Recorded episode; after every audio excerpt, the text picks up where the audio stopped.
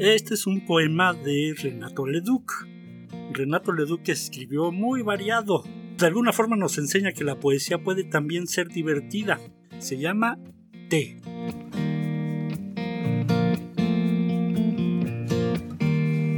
Cuando vino usted, cuando ella se fue, miramos, miramos, con esa mirada que no dice nada, las frágiles tazas y un terrón de azúcar, y las ambarinas burbujas de té.